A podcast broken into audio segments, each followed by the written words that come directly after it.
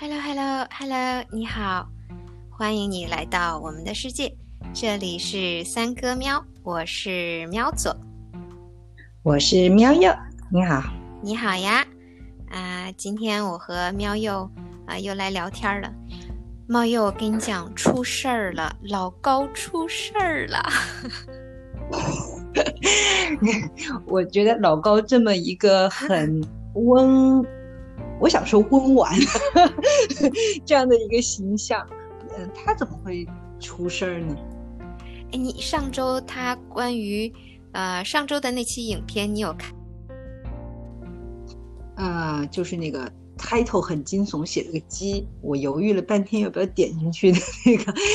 那个我看我看了，然后他讲的大概是尼采的一生和他的那个思想吧，然后就说的。简单的说了一下，就是呃少年成名，然后呃后来就就写了一个大作，但是大家都看不懂，然后他也不卖的不是特别好，嗯，他之后写的所有的书都是在解释他之前的那一本大作，然后直到他疯了死了，然后大家才认识到哇这本书好厉害，才他才出名这样子，就大概介绍了一下尼采的这个人生和他的呃那本。大作，他就老高说这个是鸡汤的鼻祖，就是一个鸡。对 对，就是这一期节目他出事儿了。就是自从这期节目上线之后呢，就很多研究尼采的和对哲学比较懂的人就说，老高很多地方都有说错。嗯，网上有人说他有出现事实性的错误，比如说他到那个。大学去任教，说是什么都没有就去了。其实之前尼采是有著作的之类的，还有关于尼采的一些观点呐的理解的错误，然后还把啊有人说，嗯老高把尼采反对的一些观点加到了他身上，说是尼采的自己就是声称的一些想法之类的，嗯，就是有一些嗯网上有有很多的啊嗯。比较懂的网友们就列出来老高出错的事儿，然后这这这就出事儿了 啊！这个这个倒怎么讲？倒不，我倒觉得不奇怪。嗯，你说，因为。因为老高之前说的所有的东西都属于是偏乱七八糟的那种，就是神秘的啊，然后怪比较冷，对，比较比较冷门的东西，本身资料相对比较少，就是说你随便看看的话，就是说内容应该就可以达到一定的程度就可以说了，然后中间可能会有些说的东西。嗯，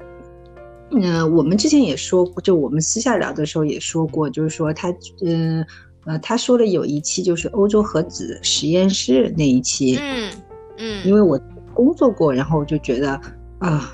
说的不是特别的，呃，精准，对，不精准，然后中间有很多浮夸的成分在里面，简略浮夸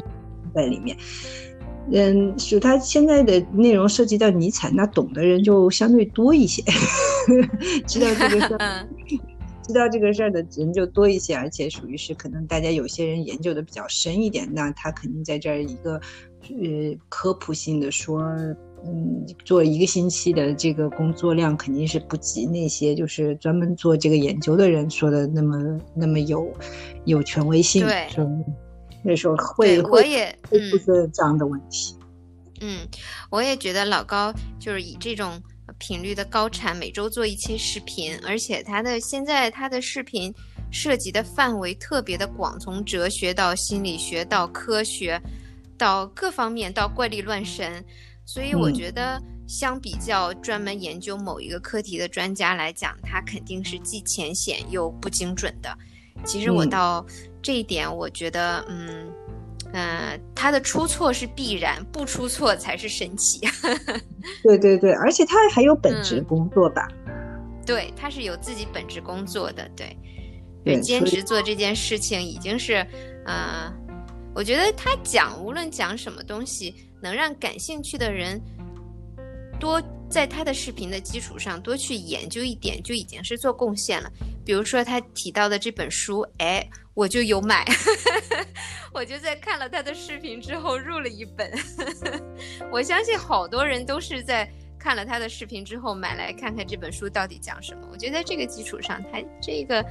呃，相对于我个人认为，相对于他讲的那些错的事情，他的呃贡献要大很多，对社会的贡献。对对对。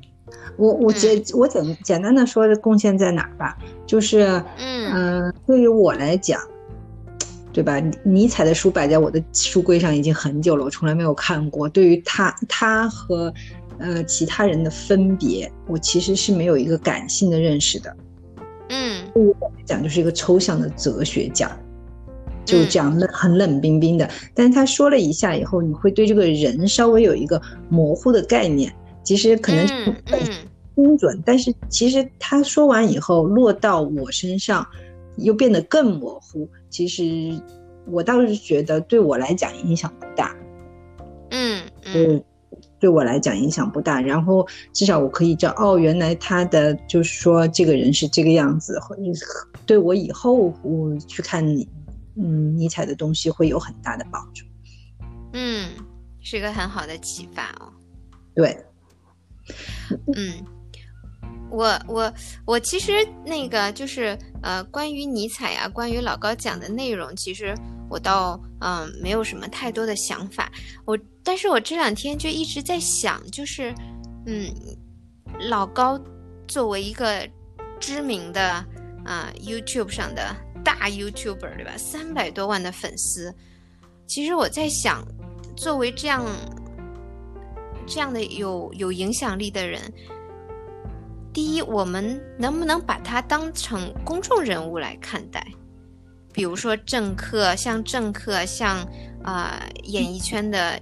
名人呐，或者是是其他的名人，我们可不可以把老高看作一个有需要承担责任的公众人物？这个是我在想的一个问题。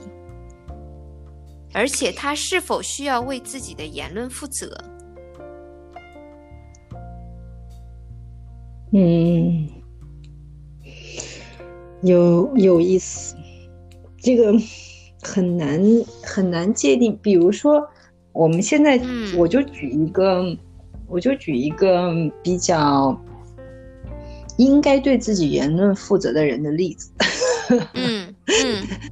那嗯，现在有很多，比如说，嗯，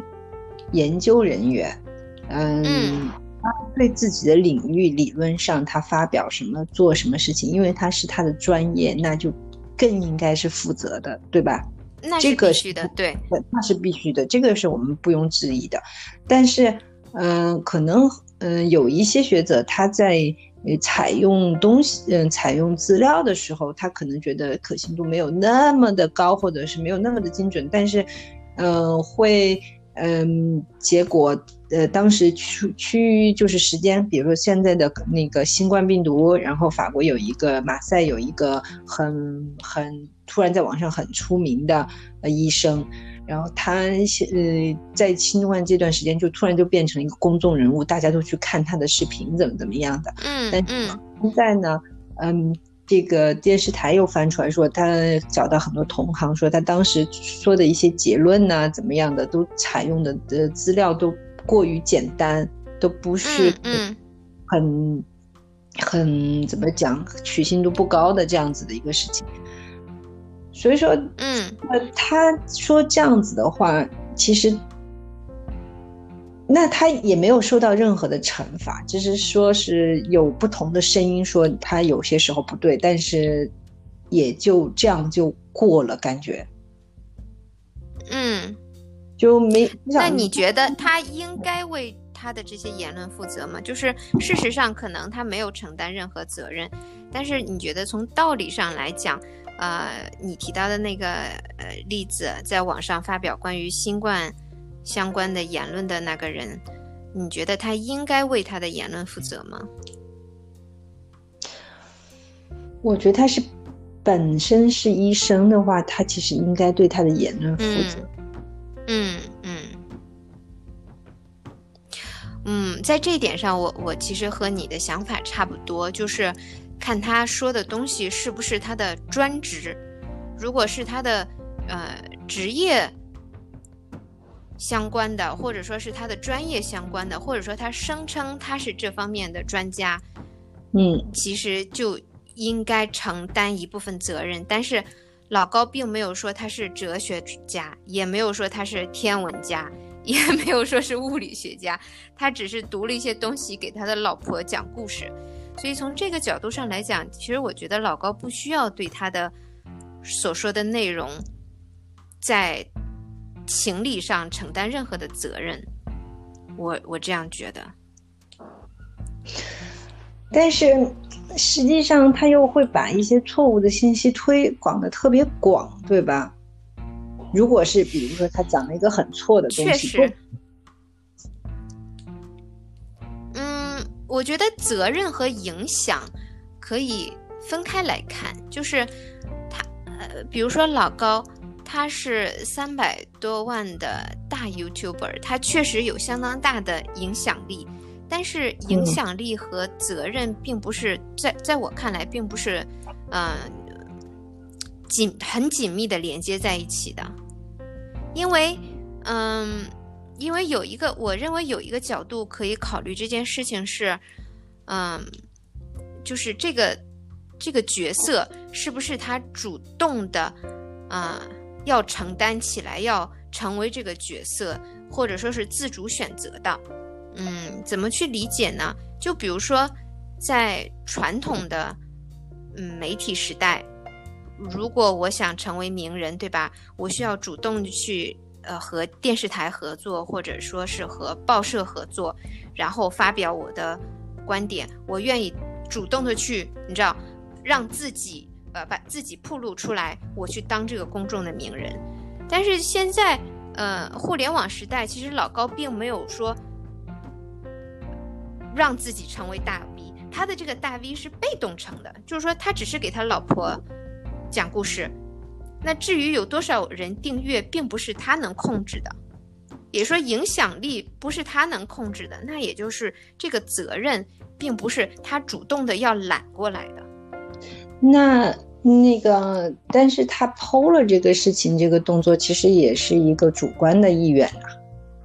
啊，确实，这个我我我同意，就是他呃发表了这个影片是他的主观的。选择做的动作，但是他并没有说，我发了你就一定要看。比如说，我们和其他的公众人物相比吧，比如说政客，我如果当了总总统，我是自主的，我要去竞选总统，然后之后呢，在选举结果是我赢的情况下，我当上了这个总统，也就是说，我在当总统之前，我知道所有一切。作为总统，我需要承担的责任，我也知道一切我能产生的影响，我都是知晓的。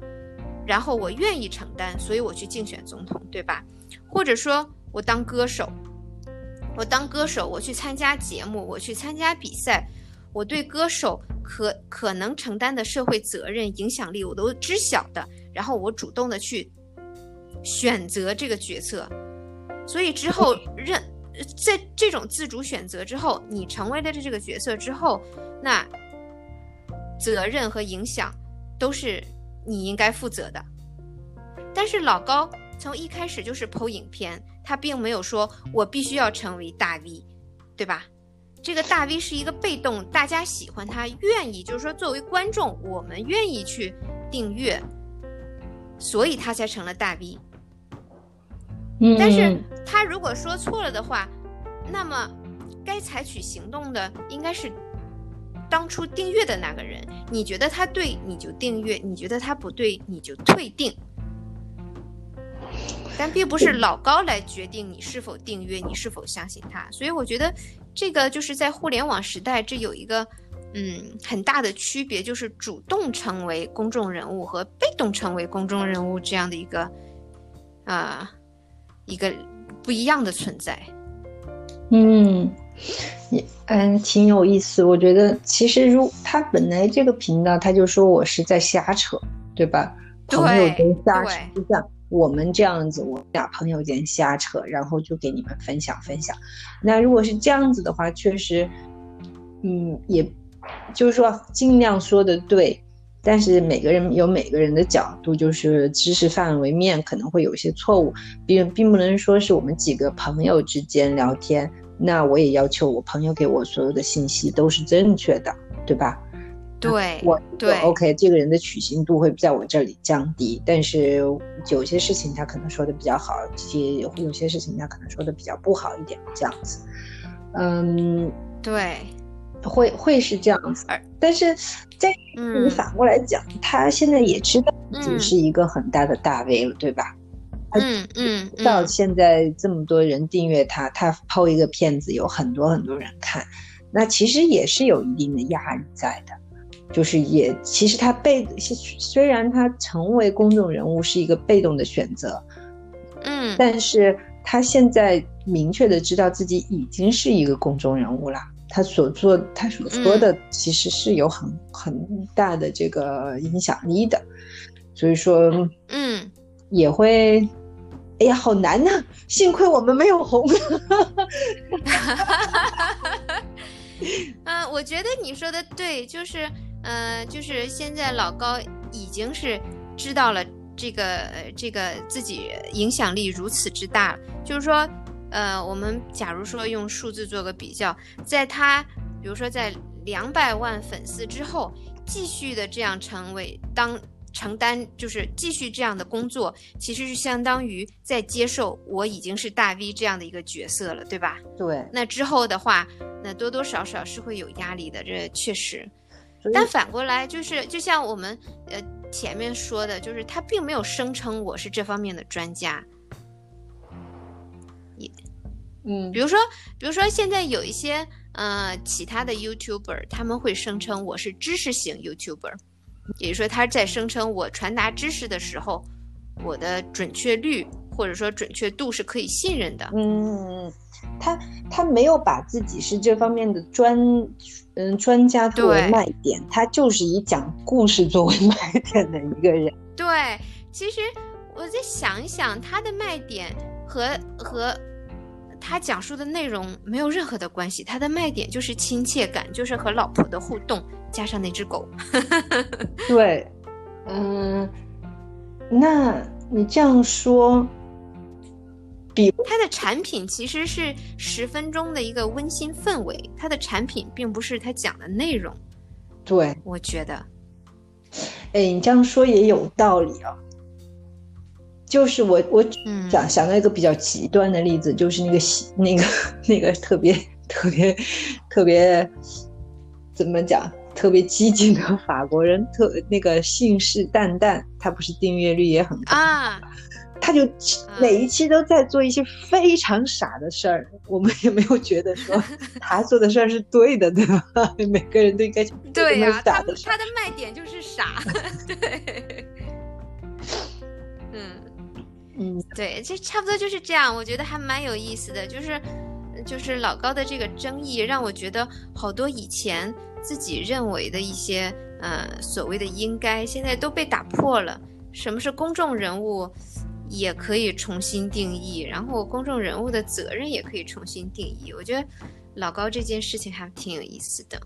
但至少就是说，他虽然说错了，但是他说的内容是不具煽动性的。我觉得这一点是，就是有一点认知上的错误，就是但是不是具煽动性的。比如说，我们会有一些法国的朋友，他们会在 YouTube 上 follow 也是这种的大 V 吧，然后但是那。嗯，比如说是说，哎呀，我们这个，嗯，嗯，地球变暖或者怎么样的，就应该实行什么样的政策，怎么怎么呃地这样子的一些一些推广，然后他们就是可能用的数据什么的就会比较片面，然后他们只给嗯。一个相当主观的一个结论，这样子，嗯，所以说那种，嗯，我对这种情况还是相对比较反感的。但是每个人的认知都有一定的范围，而且你一旦就是开始的时候，这个人说的东西是对的，你就相信他了，然后你后面就会有一个惯性，就会一直，嗯，不不不再去 check 他说的事情，嗯嗯，那么那么呃真实，是那种情况。嗯。那放在放在放在老高这个情况下的话，他确实卖的就是一个讲故事的十分钟。对，嗯，也也还好。我我他说的那一个就是说，如果是你这个人生反反复复的 n 次，你还愿意这样子吗？其实对我还微微有一点影响。就是嗯，看重新思考自己的人生了，是吗？我没有说坐下来重新思考自己的人生，但是就是在嗯看完他影片以后，有一天嗯要做不做一个事情的时候，忽然这个概念就冒出来说，我如果轮回的话，我会不会想要这个这个保持现这样子的一个状态，还是我倾向于改变，还是说保持？然后我就嗯，就一这个这个概念一闪而过，我觉得对我还是有帮助的。嗯，